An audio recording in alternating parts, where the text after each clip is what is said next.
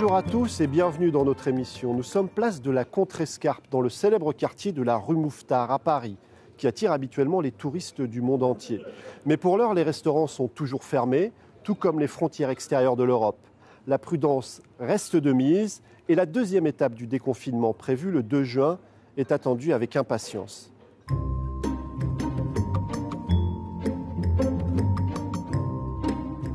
Le 11 mai, date du déconfinement, un salarié sur trois est retourné au travail.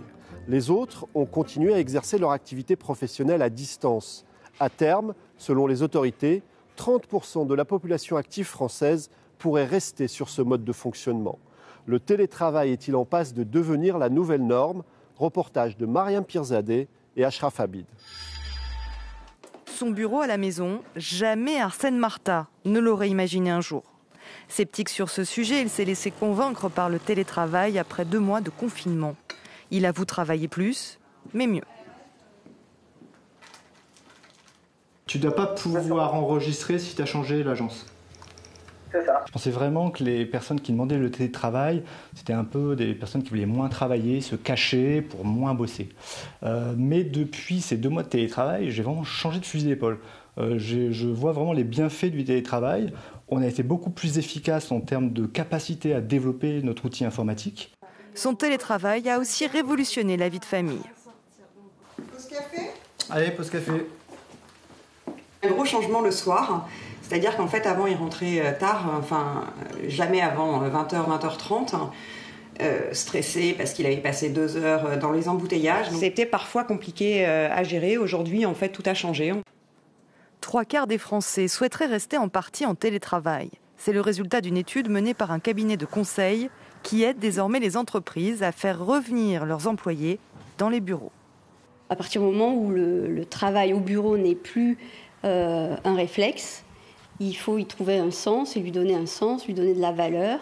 Euh, bah sinon, les salariés, tout simplement, ils se disent, bah, fini. Puisque ça marche à la maison. C'est donc tout un monde à inventer. Dans cette agence de communication, 90% des employés travaillent encore de chez eux. Alors pour les pousser à revenir au bureau, la direction imagine deux jours de télétravail par semaine et une réorganisation des locaux. On est dans cette réflexion de réaménagement des locaux pour que quand nos collaborateurs viennent, un, ils aient le confort euh, qu'ils ont besoin pour bien travailler et que deux, ce collectif soit vraiment euh, la règle, le moteur de, euh, de notre travail.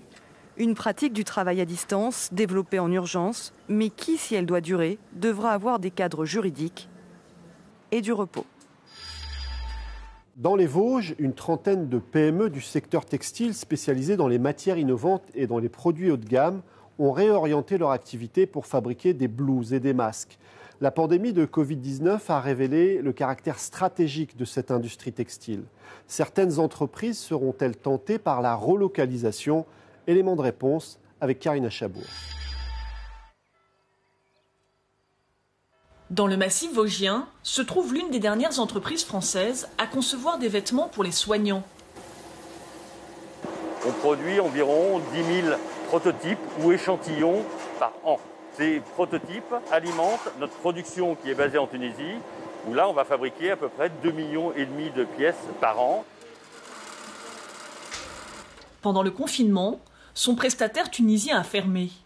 Nicolas Strassenberger et ses 20 couturières ont produit 60 000 masques et surblouses en tissu pour les hôpitaux en manque de protection jetable. Une production difficilement relocalisable, selon le dirigeant. Si on devait réindustrialiser ce produit en France, on devrait le vendre deux, fois et demi plus cher. Et ça, c'est lié en fait au fait que la main-d'œuvre est une part importante de la valeur ajoutée sur ce type de, produit. Est-ce qu'on est prêt à accepter de payer deux fois, deux fois et demi plus cher euh, ce, type de produit? Autre difficulté, trouver de la main-d'œuvre qualifiée. Ça nécessite un savoir-faire. Il faut plusieurs années pour bien maîtriser euh, toutes les opérations. Et aujourd'hui, on ne trouve plus euh, de ces compétences. Jusqu'aux années 60, le secteur employait 50 000 personnes, contre 3000 actuellement. Derrière ces bois, vous avez des usines euh, entières qui alimentaient euh, une grosse partie de la consommation française et qui, euh, avec la mondialisation, ont disparu. Aujourd'hui, subsiste une trentaine de PME ultra spécialisées. Notre métier traditionnel, les nappes et les produits finis. Avec l'épidémie, ses clients et magasins ont fermé. Pour amortir le choc, il s'est aussi lancé dans cette production. On n'a pas vocation à faire des masques en gros volume. Si on garde la production de masques, c'est pour euh, proposer des masques personnalisés, notamment à la restauration, à l'hôtellerie. L'industriel pourrait investir dans le développement d'un textile antibactérie, capable de rivaliser avec la concurrence étrangère.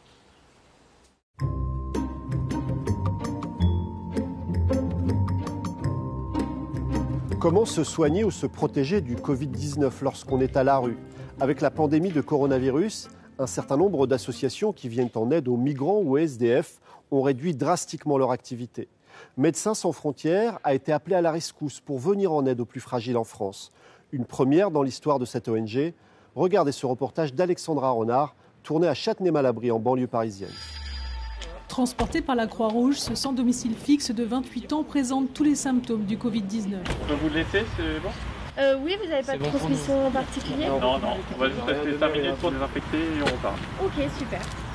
À 30 minutes de Paris, ce bâtiment, habituellement réservé aux sportifs de haut niveau, a été réquisitionné par la région Île-de-France et transformé en centre Covid. Ils sont transférés des sans-abri et des migrants issus de centres d'hébergement d'urgence. Cette population, la plus vulnérable au virus, est susceptible d'en développer les formes les plus sévères. Nous avons fait en sorte d'avoir un étage pour les cas euh, Covid positifs et il y a un étage pour les cas suspects. Ce qui est anormal, c'est qu'on le fasse en France. C'est la première fois que l'on intervient sur une urgence en France. Quand vous, aurez pris votre douche, vous mettrez vos vêtements à l'intérieur du sac plastique. Ça, c'est des vêtements de rechange. Les urgentistes humanitaires bloqués sur le sol français, faute de vol, sont une aubaine pour un système de santé sursollicité. Ici, leurs patients sont pour 80% des SDF, 20% des immigrants. On a entre 19 et 88 ans. On a tous été testés et positifs. Coucou, ça va? C'est le médicament de midi pour être sûr que vous restez en forme.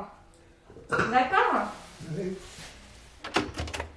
Bonjour, ça va? Ça va, J'étais au centre de rétention. Le juge m'a libéré hier.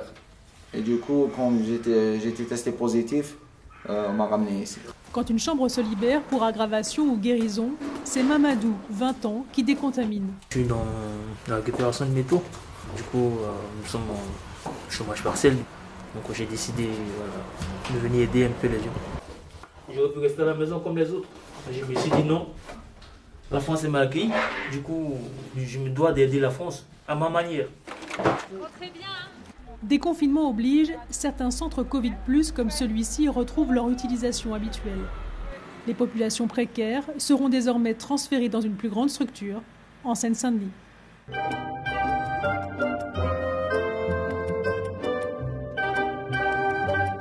En région Centre-Val de Loire, le tourisme rapporte chaque année beaucoup d'argent. Pour les mois de mars et avril, la perte de chiffre d'affaires est estimée à plus de 80% par rapport à l'année 2019. La région est célèbre pour ses châteaux.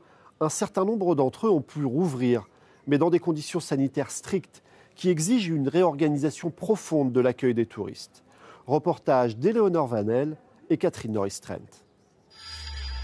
Ce sont les tout premiers visiteurs à pénétrer dans l'enceinte du château de Blois après deux mois de fermeture. Je suis venu plusieurs fois et il y avait toujours énormément de monde et là c'est très agréable de l'avoir pour, pour soi. Je suis content et puis en plus il fait beau, il n'y a personne donc c'est très bien. Dès l'entrée, tout a été repensé pour répondre aux contraintes sanitaires. Gel hydroalcoolique, visière pour les employés et vitres en plexiglas à la caisse. Mais la plus grosse contrainte pour la directrice a été d'imaginer un nouveau parcours de visite pour éviter les croisements. Là, vous voyez, ils font une boucle et ils montent dans les appartements royaux. Alors qu'avant, ils allaient jusqu'au bout euh, du rez-de-chaussée. Il y avait un demi-tour. Donc, ce demi-tour étant propice à des croisements, à se toucher. Donc, on a supprimé tous les espaces où pouvait y avoir un demi-tour. Les pièces les plus étroites, comme le cabinet de la reine, ont dû être condamnées. Les écrans tactiles et les bancs pour s'asseoir ont été retirés. Avec cette réouverture, le monument historique espère limiter ses pertes financières, estimées à 1 500 000 euros. Le château de Blois fait partie des tout premiers châteaux de la région à avoir obtenu une autorisation pour ouvrir. Mais pour les autres aussi, il est crucial de pouvoir accueillir de nouveau rapidement du public, puisque le tourisme est un secteur très important ici. Il représente plus de 2 milliards 900 millions d'euros chaque année. Le président du Centre Val de Loire avait d'ailleurs interpellé le gouvernement pour ouvrir rapidement ces sites touristiques. Il a travaillé sur un protocole sanitaire. Nous avons élaboré avec les sites eux-mêmes un certain nombre de règles, le nombre de personnes dans telle salle, etc., la distance. Et chacun des sites rend compte au préfet de son département des dispositions qu'il met en place. Au château de Cheverny, le gérant espère lui obtenir ses autorisations d'ici la fin du mois. Le monument est totalement privé et vit presque exclusivement grâce à la billetterie.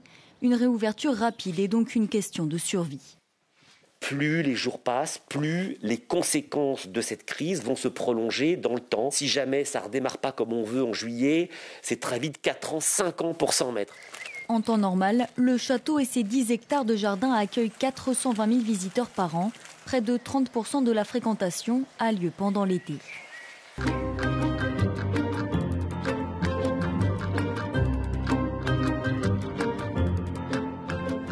Le projet Plume TV s'est donné pour ambition de rassembler par-delà les frontières en cette période d'isolement, créer des ponts avec les moyens du bord, faire naître des duos entre des artistes des deux rives de la Méditerranée. On se quitte donc en musique avec cette collaboration à distance entre deux membres du groupe Zebda et l'artiste algérien Jam. On se retrouve très bientôt sur France 24. D'ici là, prenez soin de vous et de vos proches. Oui, mais mais, soyez...